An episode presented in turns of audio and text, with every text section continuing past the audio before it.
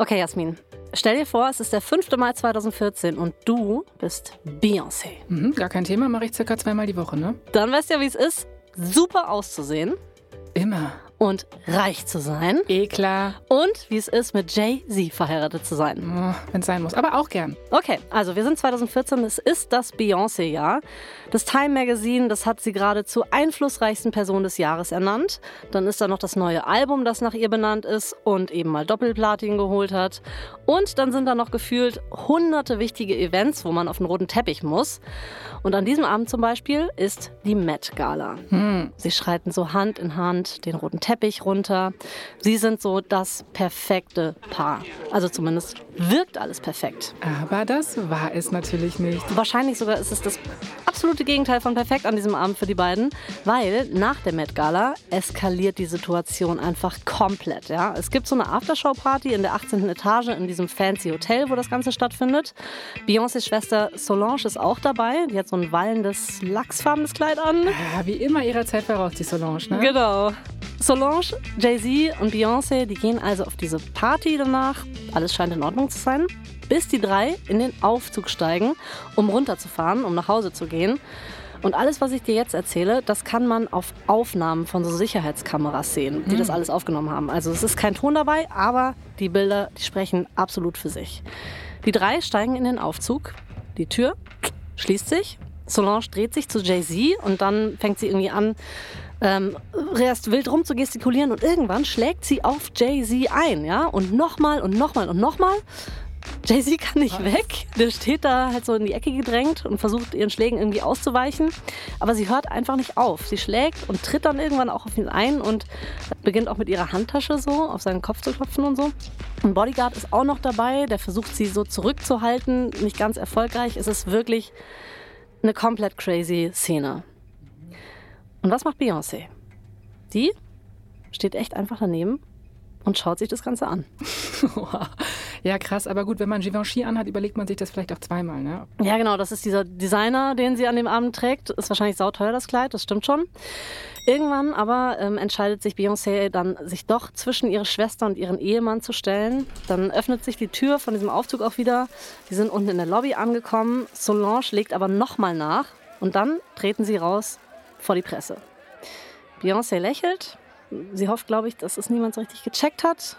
Jay-Z hält sich auch so unauffällig die Wange. Solange sieht auf jeden Fall richtig, richtig genervt aus.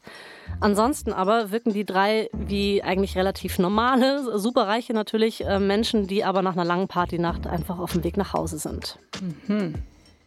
Niemand außerhalb dieses Aufzugs weiß in dem Moment, was genau passiert ist. Aber natürlich ist am nächsten Morgen absolut die Hölle los, weil jemand vom Standard Hotel, also diesem Hotel, wo das Event war, hat der Presse die Aufnahmen der Sicherheitskamera geleakt. Und jetzt nimmt die Story ihren Lauf. People have been speculating and saying, well, why didn't Beyonce get in the middle? In my mind, Beyonce didn't get in the middle because Solange was probably attacking him over something that he knows he was dead wrong about. And, and therefore, sister didn't get in the middle. Ja, die Leute glauben, dass Solange auf Jay-Z losgegangen ist, weil er Beyoncé fremdgegangen ist. Es gibt so Gerüchte, dass sie ihrer Schwester verteidigen wollte, aber es weiß einfach niemand so genau. Was ja einfach so krass ist, ne? Weil Beyoncé ist ja für circa die gesamte Welt die ultimative Traumfrau, aber daran sieht man es halt auch wieder, ne? Es liegt nie an einem selbst, sondern immer nur an der Person, die fremd geht. Ja, also es stimmt, äh, dass ihr Image schon sehr, sehr perfekt ist. Ja, sie ist Queen Bee, so wird sie genannt. Sie ist mega emanzipiert. Sie ist echt makellos. Sie ist wunderschön, wir haben es schon gesagt. Sie ist mit einem reichen und wirklich auch mächtigen Mann im Business verheiratet. Und trotzdem definiert sie sich nicht über ihn, weil sie selbst wer ist. Genau, sie singt doch auch. Don't think I'm just his little wife. Also sie will auf keinen Fall nur als Anhängsel gesehen werden, ne? Voll. Genau, und jetzt ist aber plötzlich diese Beziehung zwischen ihr und ihrem Mann und ob er fremdgegangen ist, die ist doch das Top-Thema in der Presse. Und das ist natürlich blöd. Das Ding ist, Beyoncé und Jay-Z, die reden in Interviews eigentlich kaum öffentlich über ihre Beziehung. Aber in den Liedtexten, da kommt immer mal wieder so ein bisschen durch, was eigentlich bei ihnen gerade los ist. Und im August, also nur ein paar Monate nach dem Zwischenfall, bringt Beyoncé eben einen Remix von Flawless raus, was du gerade eben angestimmt hast. Und da gibt es so ein paar, ja, ich sag mal, unmissverständliche neue Textzeilen. Darf ich? Oh, bitte. Okay, pass auf. Of course, sometimes shit go down when it's a billion dollars on an elevator. Ich kann das nicht so cool sagen wie sie, weil sie das so ein bisschen wie so rappt, ja. Aber ich übersetze nochmal. Ja. Manchmal ist eben die Kacke am Dampfen, wenn Milliardäre einen Fahrstuhl benutzen. So ungefähr. Es ist eine Wahnsinnsline, oder? Ja. Also, und es stimmt halt, ja. Es ist genau das, was da passiert ist, wenn man als Traumpaar der Nation gilt und jeder deiner Schritte beobachtet wird, dann muss irgendwann die Bombe hochgehen.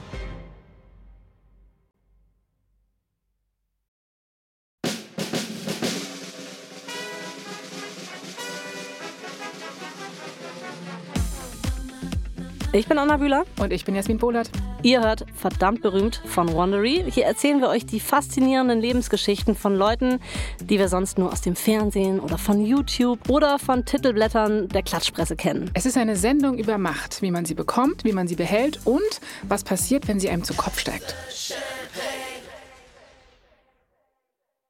Wir haben es ja schon mal kurz angerissen und wahrscheinlich wissen es sowieso alle, aber nochmal, ein für alle Mal. Jay-Z und Beyoncé sind totale Selfmade-Millionäre, ja? Die haben sich das wirklich erarbeitet. Sie haben sich ihre Karrieren unabhängig voneinander aufgebaut und sich dabei vor allem auf ihr Talent verlassen und auch auf ihren Geschäftssinn ganz viel. Interessant ist aber, die beiden haben sehr, sehr unterschiedliche Hintergründe. Also Beyoncé war als Kind Teil einer sehr engen Familiengemeinschaft in Texas, hat irgendwann angefangen an so Talentshows teilzunehmen. Und Jay-Z hingegen war so ein schüchterner Junge mit dem bürgerlichen Namen Sean Carter. Er ist mit der alleinerziehenden Mutter in Brooklyn aufgewachsen, zu Hochzeiten der Crack-Epidemie dort. Und er musste sich echt richtig, richtig durchschlagen. Wir werden jetzt auf jeden Fall in den nächsten vier Folgen einen Blick drauf werfen, wie diese beiden Superstars zusammengekommen sind und wie sie es geschafft haben, eine Dynastie zu erschaffen. Es ist echt nicht weniger als das. Wir erzählen, was passiert, wenn sich zwei der größten Stars der Welt ineinander verlieben, ein Multiplatin-Milliarden-Dollar-Musikimperium aufbauen und dann fast alles verlieren. Das ist Folge 1, Crazy in Love. Okay, wir spulen ein bisschen zurück. Es ist Sommer 1988. Wir sind in Houston, Texas. Beyoncé ist sieben Jahre alt. Sie ist super cute, kann man sich vorstellen. Sie hat lange braune Haare, ein wunderschönes Lächeln. Sie lebt mit ihrer Mutter, ihrem Vater und ihrer kleinen Schwester Solange in einer Nachbarschaft der oberen Mittelschicht. Ihnen geht's also ganz gut. Da stehen echt schicke Einfamilienhäuser und dicke Eichenbäume. Es ist alles sehr, sehr schön. Ihre Mutter, die heißt Tina Knowles und ist eine sehr hübsche Frau, die viele Menschen kennt, super vernetzt ist. Sie trägt eine große Sonnenbrille, so wie Jackie O und sie fährt Cabrio. Geil. Und ihr gehört ein Friseursalon. Und dann ist da noch ihr Vater, Matthew, der ist ein Geschäftsmann, der jährlich einen sechsstelligen Betrag einfährt. Also ihm geht's auch finanziell gut. Und sonntags geht die ganze Familie in die Kirche. Okay, das hört sich jetzt erstmal alles mega wholesome an. Voll. Aber Matthew und Tina sorgen sich um ihre sieben Jahre alte Tochter Beyoncé, weil die wird in der Schule nämlich ein bisschen gehänselt, weil sie hellere Haut hat als die anderen Kinder und wegen ihres Namens, den die Kinder irgendwie komisch finden. Und manchmal kommt sie tatsächlich weinend nach Hause. Beyoncé zieht sich in dieser Zeit immer mehr zurück und sie baut sich so ein Schutzschild aus Schüchternheit auf. Für eine Mutter ist es, glaube ich, echt schwer zu sehen, wie die Tochter sich immer mehr so einigelt und immer verschlossener wird. Aber Tina hat schon eine Idee. Es gibt nämlich was, was Beyoncé wirklich aufblühen lässt. Und das ist ganz klar das Singen. Ja. Wenn Beyoncé singt, dann kommt sie aus ihrem Schneckenhaus raus und vielleicht denkt sich Tina, vielleicht ist das der Weg, um diese Schüchternheit endlich abzuschütteln, ja? Sie singen zu lassen, sie tanzen zu lassen, auf die Bühne zu gehen. Also meldet Tina ihre Tochter für Tanzstunden an. Und das ist wirklich genau das Richtige. Also Beyoncé liebt es, auf der Bühne zu stehen. Ihre Lehrerin erkennt auch sofort, dass dieses Mädchen ein Riesentalent ist. Eines Tages dann summt ihre Tanzlehrerin nach der Stunde ein Lied und Beyoncé hört es irgendwie und fängt an mitzusingen. Und ihre Lehrerin ist sofort so, krass, was für eine Stimme. Sie ist echt so uh, hin und weg. Also so wie wir alle. So wie wir alle, genau. Nur schon sehr, sehr viel früher als wir alle. Ja. Und sie arrangiert dann einen Auftritt für Beyoncé in einem jüdischen Gemeindezentrum in der Gegend. Und dann ruft sie noch eine ihrer Bekannten an, nämlich Deborah. Deborah ist eine Buchhalterin, die früher an Schönheitswettbewerben teilgenommen hat. Und seit ein paar Monaten fährt sie mit ihrer Freundin Denise, also Deborah und Denise, fahren zusammen durch Houston und versuchen, eine Girlband zusammenzustellen. Und die Lehrerin, die erinnert sich daran und sagt dann, ey, Deborah, dieses Mädchen, das musst du dir unbedingt ansehen. Die, die ist Wahnsinn. Du wirst es nicht bereuen. Und genau das passiert dann auch. Beyoncé stellt sich zum ersten Mal so richtig auf eine Bühne und sie performt. Lass mich raten, Beyoncé hat alle vom Hocker gehauen. Yep. So wie sie es macht. Und wie? Ihre Stimme, die ist laut, die ist klar. Aber es ist nicht nur das, ja. Sie hat auch einfach so eine Bühnenpräsenz. Ja, also ihr Auftritt, der hat was. Was denn? So eine Magic halt, keine Ahnung, so das ist Ah, etwas, weißt du? das, ja. das ist ein bisschen mehr. Ich verstehe. Wie alt ist sie denn zu dem Zeitpunkt? Da ist sie gerade mal acht und das finde ich auch so krass einfach. Mhm. Ja, es ist auch der Grund, warum so Hypertalente mir immer so ein bisschen Angst machen, muss ich sagen. So mit acht Jahren schon so, what, so, so weit zu sein, das ist crazy. Mhm. Nach diesem ersten Auftritt suchen Deborah und Denise, das sind diese beiden, die eben die Girlband da gründen möchten, die beiden suchen hinter den Kulissen nach Beyoncés Vater und stellen sich ihm vor. Und später auf der Fahrt nach Hause, da sind die beiden immer noch mega geflasht. Also Deborah soll fast geweint haben vor Freude. Und Denise sagt dann sowas wie, ich kann es nicht fassen, dass ein Kind so singen kann. Und die zwei haben wirklich bei ihrer Suche schon sehr, sehr, sehr viele Kinder singen gehört. Also so mindestens 200. Das heißt, sie können es echt beurteilen. Beyoncé singt eine Woche später dann nochmal offiziell bei ihnen vor und Surprise, sie wird natürlich für diese Gruppe ausgewählt. Destiny's Child? Äh, noch nicht. Es ist noch eine Gruppe davor und diese Girl Group heißt Girls Time. Geil. Vielleicht sagt das auch was. Und Time ist nicht wie Zeit geschrieben, sondern T-Y-M-E. Ja, also ganz frech. Ganz keck. So 90s-mäßig halt. Ja, schön. Deborah und Denise, die werden die Managerin von Girls Time und schon so die treibende Kraft hinter dieser Band. Aber auch zwei andere sind wichtig. Matthew und Tina Knowles, die haben schon ein großes Interesse an Beyoncé und der Gruppe. Also die möchten, dass es erfolgreich wird. Und das merkt man auch zum Beispiel daran, dass sie sogar eins der Mädchen aus der Gruppe, Kelly nämlich, bei sich zu Hause einziehen lassen. Und vielleicht vermuten es einige schon. Kelly Diese Rowland? Kelly Oh, ist Kelly Rowland, Ja. richtig. Ganz genau. Fuck, das war total. Du bist einfach. Fan. Und man kann sich echt vorstellen, in diesem Haushalt dreht sich alles dann nur noch um Girls Time. Matthew ist so die treibende Kraft hinter den Mädchen. Er treibt sie andauernd an, dass sie üben, dass sie trainieren, dass sie tanzen. Ähm, ja, wahrscheinlich würde man sagen, er ist sowas wie so ein Drill Sergeant. Ah, also so ein Bootcamp für Popstars quasi. Ja, nur ähm, ohne Dead Lefty Soest an der Stelle. Ausnahmsweise. Aber Girls Time wird auch wirklich immer ernster. Es wird Arbeit mit dieser Band, mit all seinen Schattenseiten auch. Also einige Mädchen werden gefeuert, neue Mädchen kommen dazu. Hm, Stopp mal ganz kurz. Gefeuert? Wie feuert man denn bitte Achtjährige? Ey, ehrlich gesagt, ich bin froh, dass ich nicht dabei war. Muss Krass. schlimm sein. Ja, letztendlich nimmt Girls Time ein ganzes Album auf. Sie reichen es bei Plattenfirmen ein, aber leider hat bis dahin niemand Interesse an diesem Album und alle lehnen dankend ab. Sie haben sich zwar im Raum Houston so einen Namen gemacht, aber die landesweite Konkurrenz ist doch einfach zu stark. Drei Jahre lang kämpfen sie darum, unter Vertrag genommen zu werden, aber es klappt nicht. Okay, wie alt ist Beyoncé jetzt? Äh, reden wir im Alter von elf Jahren oder? Äh, tatsächlich, genau. Es ist schon krass. Also es ist sehr, sehr früh alles und sie ist schon noch verschlossen. Also immer noch die schüchterne Beyoncé, die jetzt nicht will, dass alle Kinder an ihrer Schule von diesem Leben wissen, was sie jetzt so parallel führt. Sie hat schon Angst, dass sich die Kinder in der Schule drüber lustig machen wegen Girls Time und dass sie wirklich noch mehr gehänselt wird. Also sie hält dann wirklich den Mund und entwickelt so zwei verschiedene Persönlichkeiten. Also das schüchterne Kind, das in die Schule geht, das am Tag irgendwie ähm, das Leben so meistert und sobald sie nach Hause kommt, ist sie ein werdender Popstar. Okay, also wie bei Hannah Montana, wenn man so will. Ja. Das heißt aber auch, das deutet sich schon an, dieses alter Ego von ihr, Sasha Fierce Genau. und Beyoncé, ne, was sie dann später auch übernimmt. Voll. Ja. Was total ärgerlich ist, ist, dass Girls Time einfach keinen durchschlagenden Erfolg haben will. Die Leute, die versuchen, die Gruppe finanziell auch am Leben zu halten, die gehen nach und nach bankrott. Matthew treibt die Mädchen weiter an, noch härter zu arbeiten. Tina muss auch irgendwie jonglieren, ja, zwischen ihrem eigentlichen Job, also dem Friseursalon, und ihrem Job als Stylistin der Gruppe. Da hängt sie sich auch voll rein. Ja, sie designt sogar die Outfits für die Mädchen. Wow. Und die Managerinnen der Gruppe, Deb und Denise, machen auch Druck.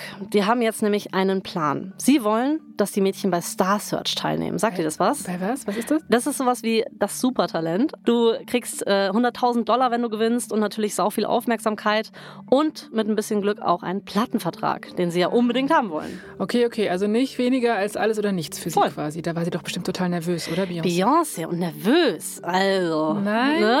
Also, vielleicht war sie früher mal schüchtern, als sie ein Kind war, aber jetzt ist sie doch zwölf. Ach so. Sie ist ja quasi klar. erwachsen. Naja, gut. Na, natürlich ist sie sehr, sehr nervös. Also ihr Vater hat ihr zur Motivation auch noch ein Versprechen gegeben. Star Search, das wird in Orlando in Florida aufgenommen. Und in Orlando, Florida ist auch Disney World nicht weit. Und er verspricht ihr, dass sie dahin fahren, wenn sie gewinnt.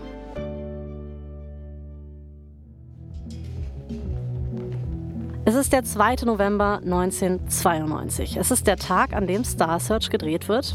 Die Konkurrenz an dem Tag ist eine Band namens Skeleton Crew. Die spielen Alternative Rock und haben auch schon mal an dieser Show teilgenommen. Und die sind ne, für ihr Genre und so weiter schon ganz gut. Die sind erfahren. Beyoncé checkt das alles backstage aus und ja, das Lampenfieber, es steigt. Ihr Vater Matthew kommt dann irgendwann zu ihr und fragt sie, hm, wie geht's dir? Ne? Er nimmt dann auch ihre Hand, merkt, dass es schon zittrig ist bei ihr. Und dann schaut sie zu ihm auf und spult ihr Mantra ab. Das haben die beiden anscheinend. Do your best and let the audience do the rest. Krass, okay, das ist natürlich ein Lebensmotto, kann man so machen. Jetzt sag mir mal bitte, hast du eine Aufzeichnung von diesem Auftritt? Na klar. Thank you, Skeleton Crew. Welcome Beyonce, Lativia, Nina, Nikki, Kelly, and Ashley, the hip hop rapping Girls Time.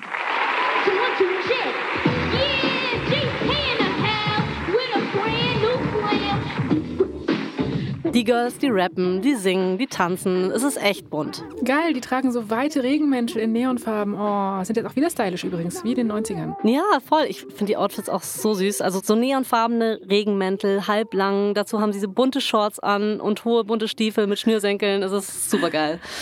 Ja, der Auftritt ist dann irgendwann vorbei und die Jury ist gefragt. Die müssen nämlich jetzt Punkte vergeben und sagen, wer gewinnt. Die beiden Bands stehen dann auf der Bühne. Die Kamera schwenkt auf die Skeleton Crew. Das sind fünf weiße Jungs, alle lange Haare, so weite Hemden. Zwei der Typen tragen so Baskenmützen. Und dann kommt das Ergebnis. The judges give champion Skeleton Crew four stars. A perfect score. The challenger Girls Time receives three stars. Skeleton Crew. Champions. Ja, Girls Time ist raus. Das war's. Beyoncé und Kelly stehen noch auf der Bühne und strahlen breit, aber man kann sich vorstellen, in ihnen drin sieht es total anders aus. Sie sind völlig am Boden zerstört. Und Beyoncé sagt später auch in einer Dokumentation von E-Network, It wasn't even 30 seconds before we start crying. So we're thinking nobody's ever gonna sign us now because we lost on TV. Krass, das war's also. Girls Time ist am Ende. na, noch nicht ganz. Also nach dem Auftritt passiert nämlich doch noch was Wichtiges, und zwar hinter der Bühne. Da kommt ein Produzent auf Beyoncés Vater Matthew zu und der sagt ihm, sie fahren jetzt nach Hause, lassen alles mal sacken und dann üben und üben und üben und üben sie. Und dann müssen sie nur noch ein paar Schräubchen drehen und dann wird das schon. Das ist natürlich ganz schön motivierend, auch wenn das natürlich eine Niederlage war in der Show jetzt.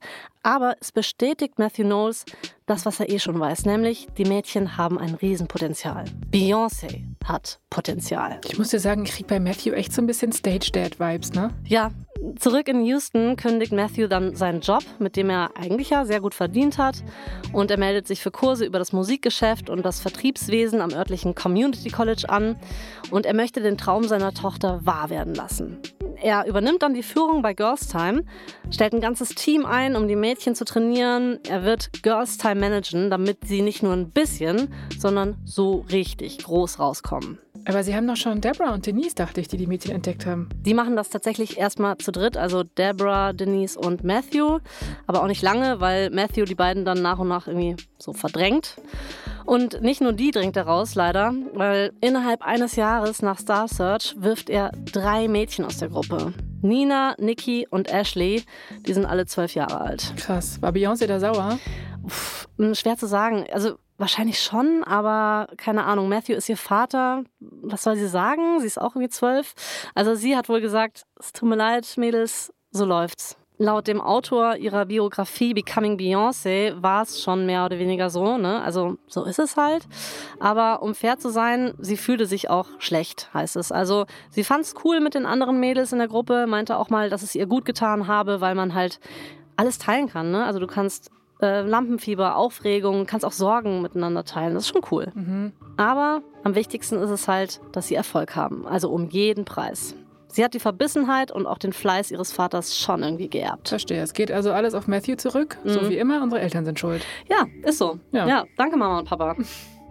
Er verliert sein wichtigstes Ziel auch nie aus den Augen, nämlich seine Tochter soll ein Star werden. Und dieses Ziel, das trichtert er Beyoncé auch immer direkt ein, ja. Ich weiß nicht, ob du zufällig ähm, diese HBO-Doku von ihr gesehen hast, dieses Life is but a Dream. Klar, habe ich gesehen, ja. Ja, darin hat sie nämlich auch darüber I geredet. think my father kept pushing me and kept pushing me and kept pushing me. Every time my dad pushed me, I got better and stronger. 95 unterschreiben die Mädchen dann einen Plattenvertrag bei Elektra Records. Die haben auch, ich weiß nicht, ob du die kennst, En Vogue gesigned. Nee, mach mal einen Song. Also ähm, Free Your Mind Ah, and ja, the ja. rest will Auf follow. Ja, Ne? klar. Das ist En Vogue. Und äh, genau, da sind sie jetzt auch unter Vertrag. Und natürlich ist das cool, ja. Die Girls sind mega begeistert. Aber Matthew war den Chefs der Plattenfirma anscheinend ein richtiges Dorn im Auge. Die wollten den Typen einfach nur loswerden. Der war Pain, ja. Also lassen sie Girls Time wieder fallen und der Traum ist erstmal wieder aus. Ciao. Krass, ne? Was das für ein ständiges Auf und Ab ist jetzt schon für Beyoncé. Total, und das weiß man alles nicht. ne? Man denkt, das ist so durchgeflutscht, aber es war echt das Showgeschäft, wie es lebt und lebt. Ist einfach so.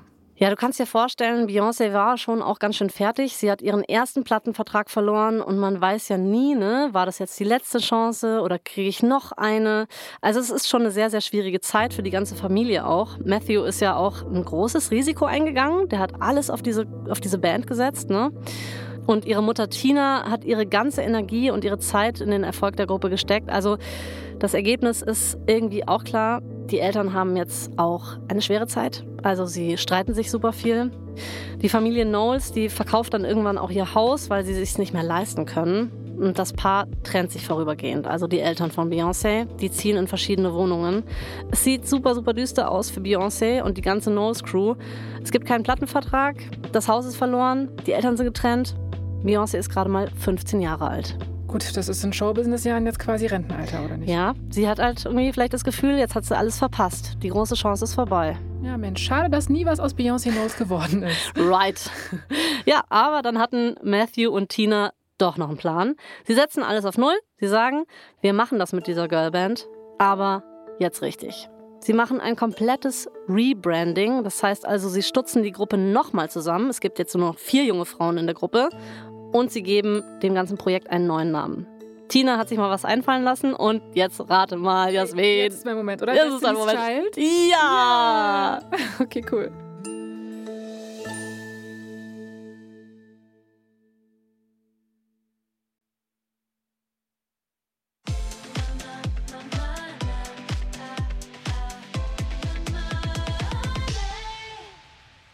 Also wir wissen alle, Destiny's Child ist riesig geworden und hat auch krasse Hits gehabt. Ja, kann man so sagen. All my ladies independent, throw your hands up at me. And it's just emotions taking me over.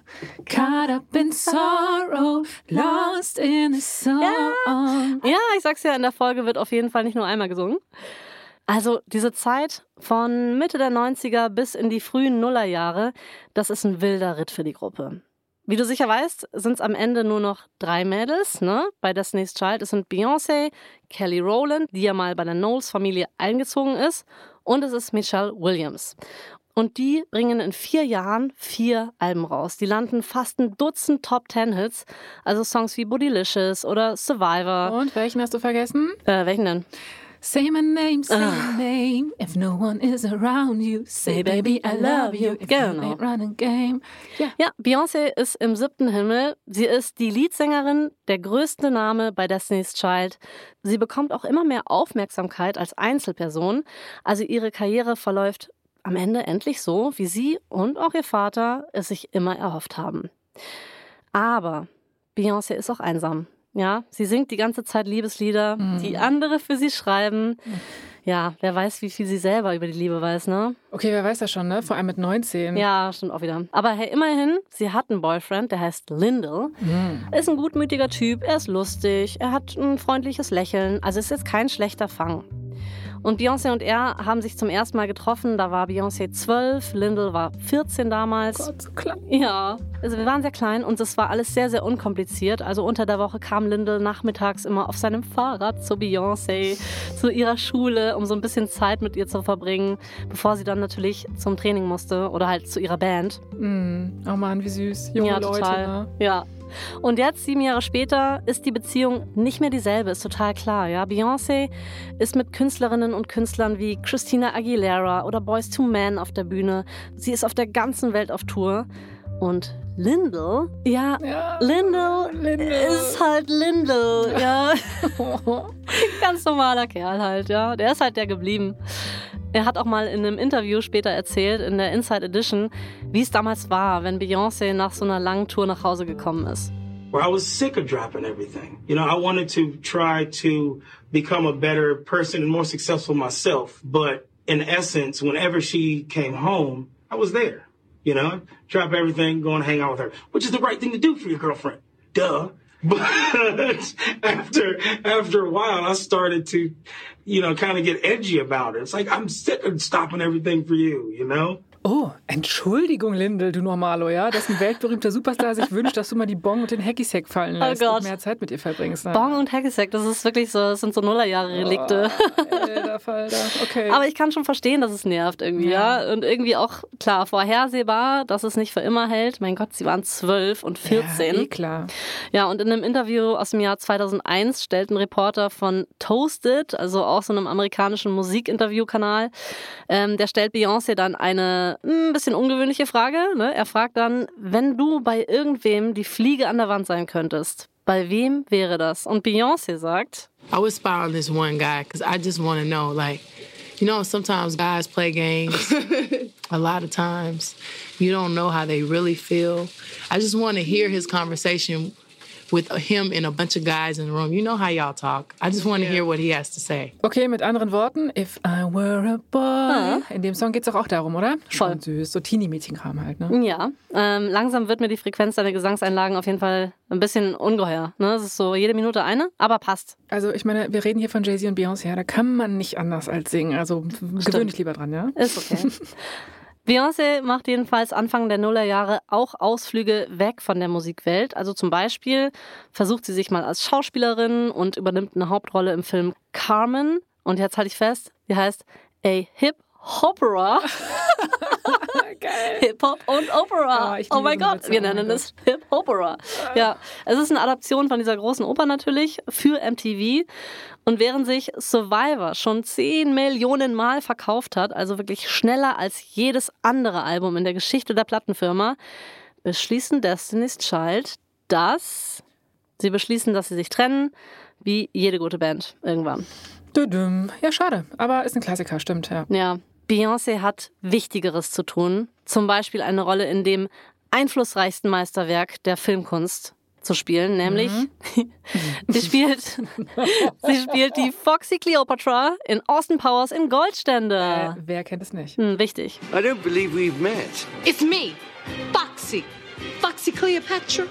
Long time no see. Okay, das ist der Peak. Besser wird's nicht, oder? Ja, Destiny's Child nehmen sich eine Auszeit, also In Musikindustriesprache heißt das, die trennen sich auf jeden Fall für immer. forever, ever, ever, ever. Zumindest Stand 2022, also Stand jetzt.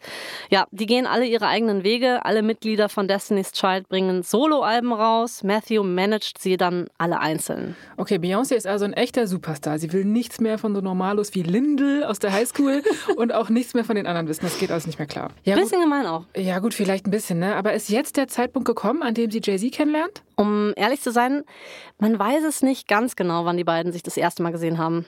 Ah ja, okay, cool. Umso besser, dann können wir uns das ja selbst ausdenken, Anna. Okay, let's go. Okay, pass auf. Ich sage, sie haben sich am Buffet von den Grammys kennengelernt, als beide nach dem Silberlöffel der Schrimpsschale gegriffen haben. Oh ja, So. Äh, total relatable. Gibt's Schrimps bei den Grammys eigentlich? Äh, muss. Muss eigentlich. Muss. Oder ich habe noch eine Idee. Sie haben zufällig ihre Yachten nebeneinander gepackt. Das passiert ja schnell mal. Andauernd passiert das, ja? Also wer kennt's nicht? Entschuldigen Sie, in Bucht 12. Haben Sie zufällig noch etwas Salz an Bord? Wir haben unseres zwischen Bora Bora und Saint-Tropez im Meer versenkt. Das ist mir schon so oft passiert, Anna. Ja, Ja, aber obwohl Jay und Beyoncé beide in den Medien über ihr Liebesleben notorisch dicht halten, lassen sie auf ihren Alben dann doch alles raus. Also wenn man weiß, wo man suchen muss, dann lesen sich ihre Lieder wirklich wie Seiten aus ihren Tagebüchern. Also ein erster Hinweis, okay? Der Text von einem Song von Jay-Z, der hat den Namen 713. Und Jasmin, ich sehe es dir an. Es muss raus, oder? Nein, rappen kann ich nicht, Ach, aber rezitieren kann ich. Okay, Jay sagt folgendes. We played it cool at the pool Cancun, VMA. Confidence you exude make the fools stay away. Me, I played the room, let the fools have they say. Siehst du, am Wasser in Cancun, habe ich doch gesagt mit meiner Story. Yachtparkplatz. hatte Yachtparkplatz. Ja. Und in diesem Song, da rappt Jay-Z, du hast es ja eben sehr, sehr schön rezitiert, von so einem MTV-Event und das war 1999. Es war so ein riesiges Outdoor-Konzert, was von MTV veranstaltet wurde. Bei dem sind tausend Stars aufgetreten und Models sind irgendwie am Pool abgehangen und äh, haben so ein bisschen Show aufgemacht einfach. Mhm, Das war der Vibe damals, ich sag's dir. Mhm, total. Und es ist auf jeden Fall möglich, dass sich die beiden dort zum ersten Mal getroffen haben. Also vielleicht schauen wir uns nochmal den Text von 713 an und finden dann noch einen zweiten Hinweis. Achtung! The next time we would speak was like two years away. You had a man, you shut it down until you two had a break. Linde? I begged that dude rue the day. You kept me up on the phone while you were away. Ich glaube, es ist Lindel. Ja. Also, es sind zwei Jahre bis zum nächsten Treffen vergangen.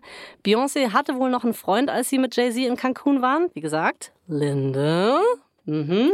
Okay, also dann denkt sie sich natürlich so, Jay-Z, Linde, hm, Jay-Z, Linde, Ja. geht sie mit beiden aus? Aber wahrscheinlich hat sie nicht so lange nachgedacht, keine Ahnung. Aber es ist tatsächlich anscheinend so, dass Beyoncé eine ziemlich harte Nuss ist. Also sie geht nicht einfach so mal eben mit irgendwem aus. Nee, natürlich. Sie und Jay-Z, die reden die meiste Zeit am Telefon, das haben wir ja auch gerade eben gehört. Und das halt über Jahre. Sie sehen sich zwar manchmal schon. Auf Yachten. In Parkplätzen, in Yachtparkplätzen, genau. Äh, manchmal auch persönlich, wie gesagt. Und beide nehmen 2001 zum Beispiel an einem Fotoshooting für die Vanity Fair teil. In den Jahren dazwischen aber lernen sie sich tatsächlich meistens nur über Telefonate kennen. Ah, das kann ich nachvollziehen. Ich war ja auch mal ein Teenager, ne? Mit Festnetz. Ja, das ist dann immer so, ring, ring, hallo, ähm, kann ich mit Jasmin sprechen? Weißt du, wenn die Eltern rangegangen Mann, sind? ja, und ich habe mich auch so oft verknallt, ja, immer und immer wieder. Und es waren einfach andere Zeiten. Stell dir mal bitte vor, wie ich gerade an so einer imaginären Zigarette ziehe. Ah, Äh, aus Kaugummi? waren andere Zeiten. Habe ich früher auch so. ich dachte, die Kaugummi- Kaugummi-Zigaretten, die man mit 13 hatte. Ah, ja. Nee, mit 13 hatten man schon richtige Zigaretten. Zurück zur Geschichte. Jedenfalls glaube ich, dass sich in Grundzügen daran nicht so wirklich viel geändert hat. Also außer das mit dem Festnetz, ne? da hat Mhm. man halt jetzt WhatsApp und so. Aber wie auch immer, sie können miteinander über alles reden. Über das Leben unterwegs, über die Einsamkeit, über den Ehrgeiz auch, die Mucke natürlich, ja. Jay leitet eine eigene Plattenfirma mittlerweile. Er hat sich das alles selber erarbeitet und Beyoncé will wissen, wie er das geschafft hat. Weil Beyoncé hat die gleichen Ambitionen. Sie braucht nur jemanden, der ihr zeigen kann, wie sie ihr Potenzial perfekt ausschöpfen kann. Und das muss unbedingt jemand anders sein als ihr mega kontrollierender Vater. Das klingt nach einem Märchen, was aber sehr gut durchdacht ist, auf jeden Fall von Ja. ihrer Seite. Und das bringt uns jetzt zu einem nächsten Hinweis. Und zwar einem Hinweis aus dem Jahr 2002. Es ist Sommer. Jay fährt in den Urlaub nach Saint-Tropez, natürlich, wohin sonst. Da kann man halt Yachten parken. Jedenfalls, Beyoncé kommt mit. Nur so als Freunde, sagen sie. Sie ist ja im Moment Single, Ja, aber klar. sie redet noch mit ihrem Ex-Freund, mit Lyndall. Also ruft sie ihn an. Alter, die telefoniert auch gern, ne? Die Beyoncé. Ja, das ist krass. Ich fühle es ehrlich gesagt überhaupt nicht. Und dann noch mit dem Ex-Freund, ey. Why? aber waren andere Zeiten, waren andere Zeiten. Ja, genau, egal. Sie ruft Lyndall an, kann sie ja machen. Und er macht anscheinend am Telefon einen auf voll eifersüchtiger Freund, obwohl sie eigentlich gar nicht mehr zusammen sind. Er ist nicht mehr ihr Freund. Er hat ja mit ihr Schluss gemacht. Okay, also ähm, ich würde Beyoncé machen, du bist Lyndall. Oh, war klar. Ja, komm, also das ist deine Chance, jetzt mal ein Ex-Freund zu sein. Okay, sehr gerne mach. Okay, ring, ring. Hey Lyndall, ähm, Alter, ich muss dir was sagen. Rate mal, wo ich bin. Ich bin in Saint-Tropez. Äh, was? Es ist mitten in der Nacht, Mann. Was ist passiert? Äh, okay, scheiße, stimmt. Es ist ja Zeitverschiebung. Aber egal, Lindel. Also, jetzt rate einfach mal, mit wem ich hier gerade in Europa chille. Mit deiner Mutter? äh, nee, Mann. Ich chill hier mit Jay-Z. Und jetzt rate mal, was wir heute gemacht haben. Ich bin gerade eben von so einer richtig nicen Yacht so richtig hoch ins Wasser gesprungen. Warte mal, warte mal, warte mal. Du hängst schon wieder mit Jay-Z rum und ihr Äh. springt zusammen ins Meer. Was soll das denn? Ich, keine Ahnung, wir sind halt Freunde und ich dachte, so Freunde springen halt so von Yachten, oder nicht? Nee, wir sind echt klar. nur Freunde. Ist nicht mal mein Typ. Nee, Beyoncé, ist klar. Ein weltberühmter, superreicher Rapper. Ist das nicht jedermanns Typ? Mensch, Lündel. Oh, sorry, ich habe gerade meinen Hacky-Sack fallen lassen. Was hast du gesagt? Ach, scheiß drauf, ich muss los. Das Ding ist, Lindel hat echt allen Grund, eifersüchtig zu sein, was Jay-Z dann in 713 über ihre Reise zu sagen hat, ja? Okay. My first time in the ocean went exactly as you'd expect. Meanwhile, you're going hard, jumping off the deck. A leap of faith, I knew I was up next. I never told you, but I told a few people we'd wed. Und deswegen will er sie gleich heiraten? Ja. Ja, okay, braucht er dann nicht viel bei Jay-Z, ne? Nee, kann man machen. Irgendwann ist dieser Urlaub dann aber leider rum. Beyoncé fliegt nach Hause und der arme Jay-Z, er ist wirklich, er ist am Boden zerstört, er ist totunglücklich, er ist super traurig. Er hat das dann auch ein paar Jahre später mal in so einem Spot für sein Album 444 erzählt, wie er auf diesem Boot damals, wie er sich gefühlt hat und so. Und ähm, er hat dann auch erzählt, dass er sowas tatsächlich noch nie zuvor in seinem Leben gefühlt hat, dass er sich gefragt hat, was gerade mit ihm passiert. Und dann hat er, das hat er erzählt, dann Beyoncé auch irgendwie gebeten, dass sie doch da bleiben soll. Und das hat er anscheinend auch noch nie zu jemandem gesagt. Also es war anscheinend richtig krass. time. I was like, man, this is great. And then she just had to leave, and I was like crushed. And I was like, man, I don't even feel like this. Like, what, what is happening to my body right now? And I was just like, don't go. And I was like, did I just say, you know, all this is new for me. Like, don't leave. Und ich glaube, es ist jetzt ein guter Zeitpunkt, um mal mehr über Jay-Z zu erfahren. Also, man muss Jay-Z's Ursprünge kennen, um zu verstehen, warum er so eine monumentale Figur in der Hip-Hop und auch in der Popkultur ist.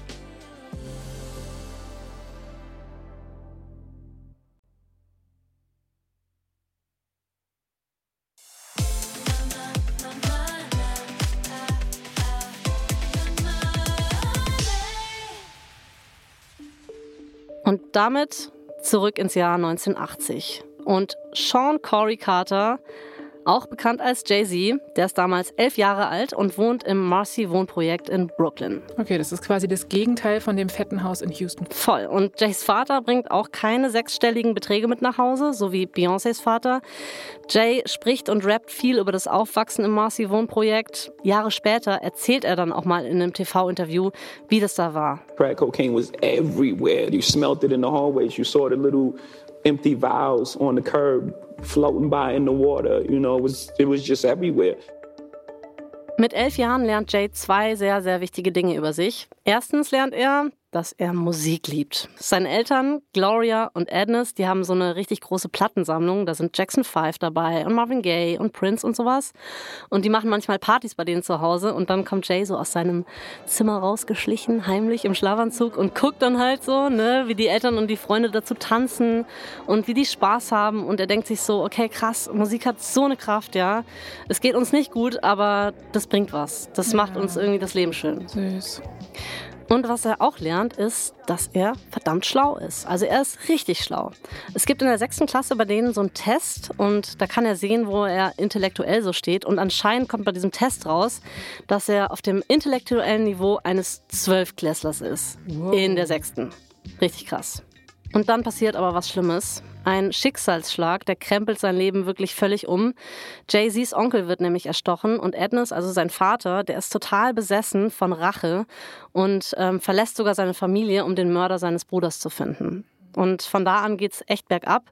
Im nächsten Jahr, als Jay zwölf ist, stiehlt sein Bruder ihm einen Ring und verkauft diesen Ring, um Drogen zu kaufen. Und Jay, der rächt sich und jetzt kommt's, er schießt seinem Bruder in die Schulter.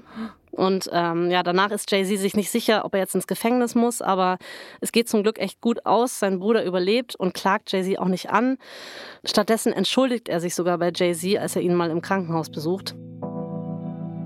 An einem Tag, da kauft Jay-Z in so einem kleinen Laden ein und der Inhaber nimmt ihn dann so zur Seite und sagt irgendwie, ja, äh, ich finde es irgendwie cool, wie du dich so gibst. Also er ist beeindruckt von Jay-Z.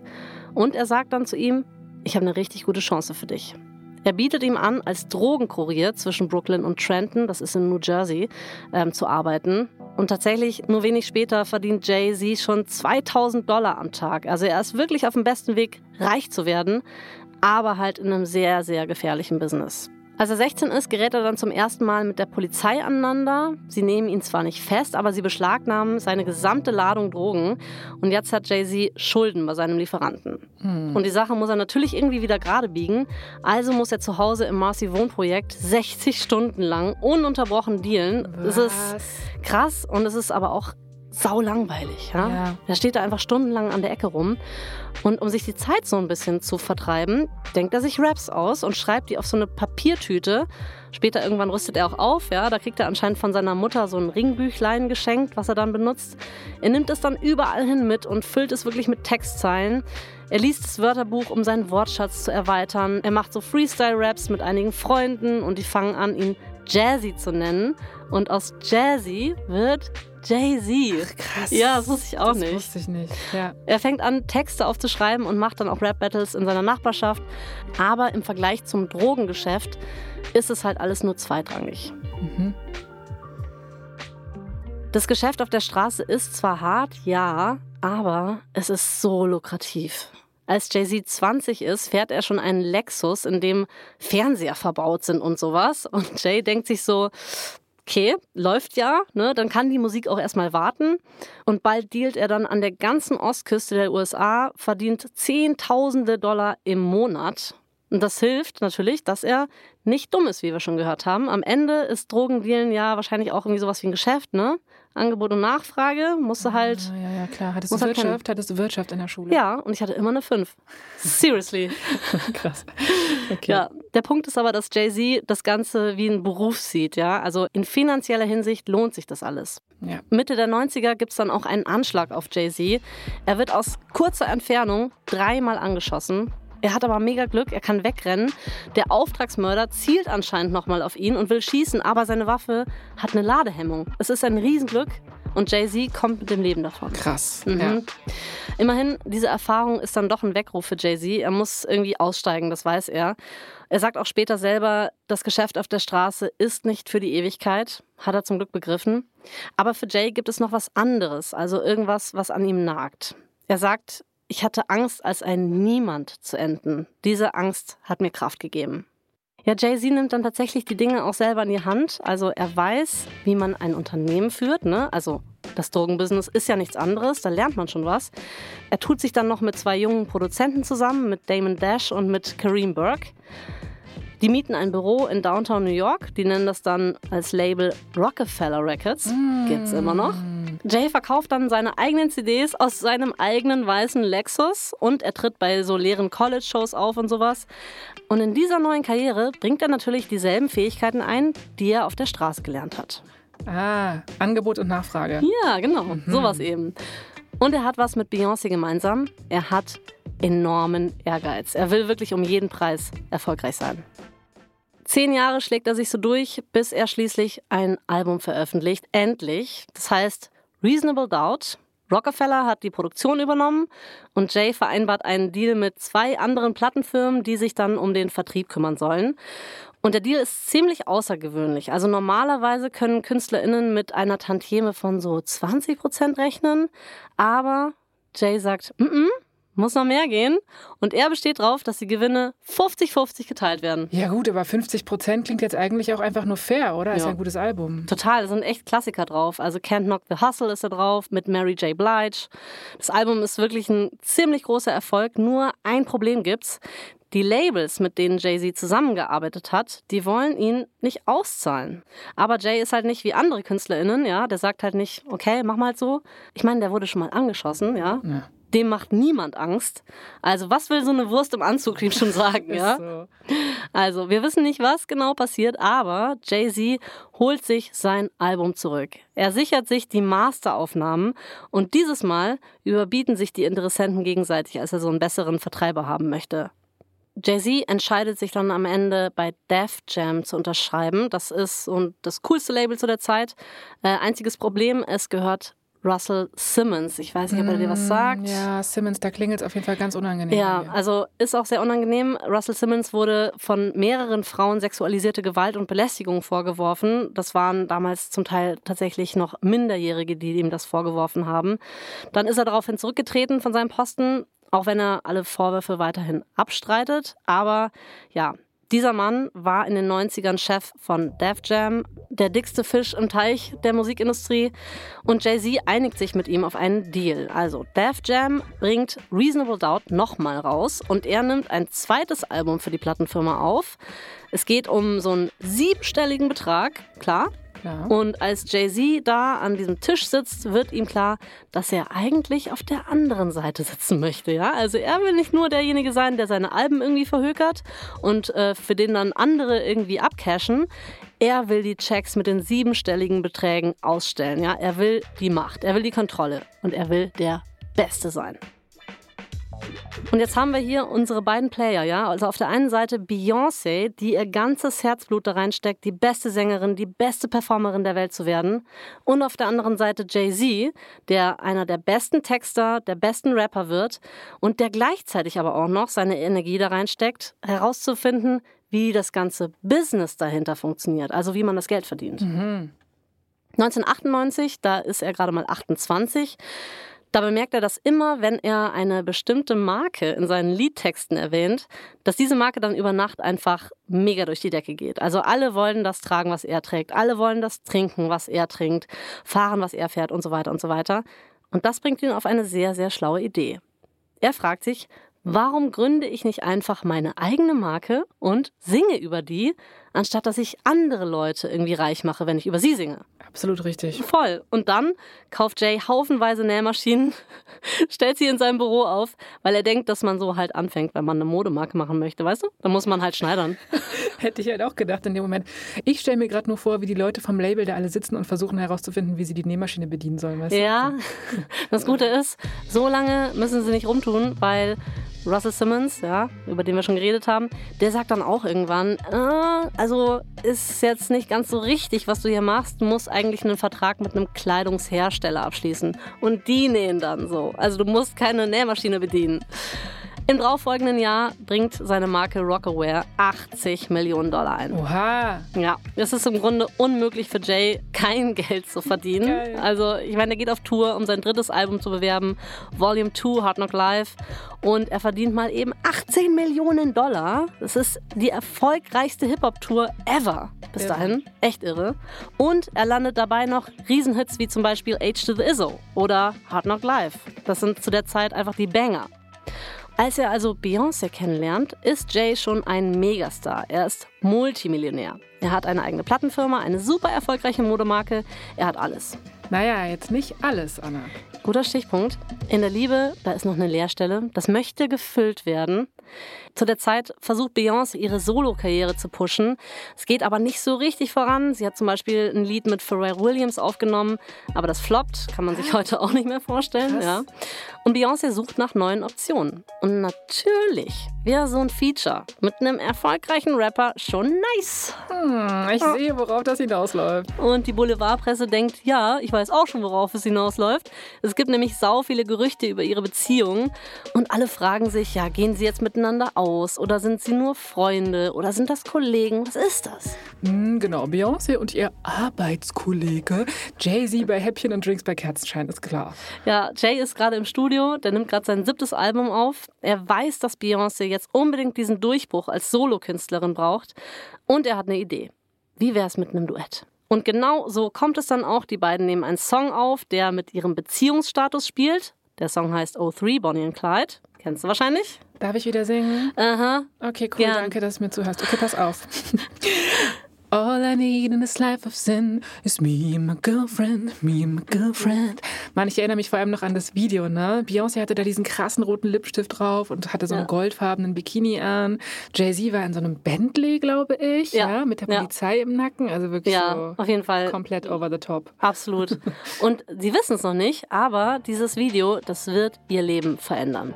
Die Fans, die lieben es. Die lieben diesen Song, der so eine Mischung aus beiden ihren Stärken ist, also Jay-Z's Raps und Beyoncés Gesang. Und auf einmal sehen die KritikerInnen auch Beyoncé in einem ganz anderen Licht. Sie hat nämlich jetzt Street Credibility. Also, was ganz, ganz wichtig ist, die Welt ist total verrückt danach zu wissen, ob sie jetzt endlich in einer Beziehung sind oder nicht. Und dieser ganze Rummel katapultiert die Single dann in den Charts ganz nach oben. People not just want to know, they, they need to know about uh, just from the reaction I'm getting from the public about Jay-Z and Beyonce. How long have they been dating? Das ist ein Interview, nachdem O3 Bonnie und Clyde rausgekommen ist und Jay-Z macht auf MTV dann Werbung dafür. Und es ist sehr lustig, weil jedes Mal, wenn der Interviewer Beyoncé erwähnt, dann zuckt Jay so ein bisschen zusammen. Oh nein, wie süß. Kleiner Ja. Baby Jay hat einen Crush. Ja, voll. Oh. Baby Jay ist halt 33, aber ja, Ja, gut. er hat sich halt krass verknallt und er will ganz offensichtlich nicht darüber reden. It'd be fair to say that you guys are close friends. Yeah. Would it be fair to say that as friends you've been on out? Yeah, that's fair. That's fair. But would it be fair to say y'all y'all y'all That, idol? that wouldn't be fair. That to wouldn't say. be fair to that, say. That would be putting 80 million people, People in your you. business. Yeah, there you Okay. go. Aber warte mal, Anna, sind die beiden jetzt wirklich zusammen und halten das nur geheim oder sind sie da wirklich noch nicht zusammen? Ey, es weiß keiner so genau. Also die lassen es immer noch so offen, bringen sogar noch ein Lied zusammen raus. Das heißt Crazy in Love. Es ist eine super erfolgreiche Single, kennst du ganz bestimmt, von Beyoncés erstem Soloalbum. Okay. Got me feeling so crazy right now, your love got me feeling so crazy right now. Sie ist verrückt nach ihm, die Liebe macht sie crazy, ne? Kennt man ja. Die sind natürlich zusammen, oder? Ganz klar. Na, Jay-Z sagt halt in einem Interview mit dem Playboy das Gegenteil. Also er sagt irgendwie so, sie ist wunderschön, wer hätte sie nicht gerne als Freundin? Ja, hat einen Punkt. Vielleicht eines Tages mal. Okay, aber wenn ich Beyoncé wäre, ja, und wie gesagt, das stelle ich mir mehrmals die Woche und vor, zu. dann hätte ich jetzt langsam mal die Schnauze voll. Aber Beyoncé verhält sich halt genauso. Also sie sagt Oprah gegenüber, dass es für einen Promi nicht so schlau ist, übers Privatleben zu reden. I don't actually talk about who I'm dating, who I'm not, because I think it's important that I concentrate on the music. And when you start talking about those things, then that becomes bigger than the art. Also, die beiden lassen sich einfach nicht in die Karten gucken. Und jetzt stell dir vor, du bist so ein Megastar. Dann kannst du dich ja nicht wie so ein normaler Mensch auf Dates bewegen, ja? Du kannst nicht einfach rausgehen, Händchen halten, im Park knutschen oder sowas, weil die Presse kriegt halt sofort Wind davon und dann ändert sich alles. Du hast nicht mehr die Kontrolle über dein Privatleben. Alles wird unter die Lupe genommen. Das Ja, ist, ja. glaube ich, super, super schlimm. Also, was macht man, wenn man wirklich wahnsinnig in den anderen verliebt ist oder die andere? Und auf der ganzen Welt bist du berühmt und man hat Angst, dass das dann das Ende sein könnte. Hm? Got me looking so crazy right Jasmin, konzentrier dich. Ja, okay, sorry. Ich kann nicht anders. Das ist ein Ohrwurm. Wirklich. Ja. Erzähl weiter. Ja, pass auf. Jay-Z nimmt irgendwann Rihanna unter Vertrag und dann kommen Gerüchte auf, dass die beiden was miteinander haben. Und Beyoncé ist nicht mehr verrückt vor Liebe, sondern sauer. Richtig sauer. Aber das erzähle ich dir beim nächsten Mal.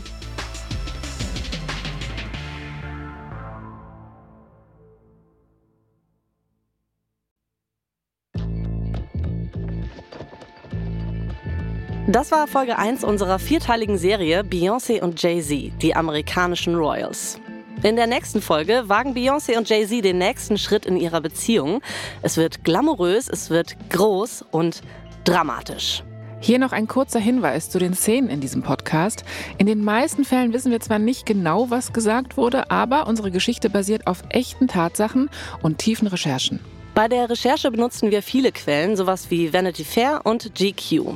Ganz besonders möchten wir aber das Buch Becoming Beyoncé von Randy Taraborelli empfehlen, die Biografie von Jay-Z Empire State of Mind von Zachary O'Malley Greenberg und auch Jay-Z's Autobiografie Decoded. Ich bin Anna Bühler. Und ich bin Jasmin Polat. Verdammt berühmt ist eine Produktion von Kugel und Niere für Wondery. Sarah Labrie hat diese Geschichte geschrieben, Dennis Kogel hat die Folge adaptiert. Sprachaufnahme Luca Piparo. Herstellungsleitung Shahika Tetik. Das Sounddesign haben James Morgan und Simone Hundrieser gemacht. Produzentin Kugel und Niere Elisabeth Fee. Für Wondery Producer Simone Terbrack, Patrick Fiener und Tim Kehl. Executive Producer Jessica Redburn und Marshall Louis.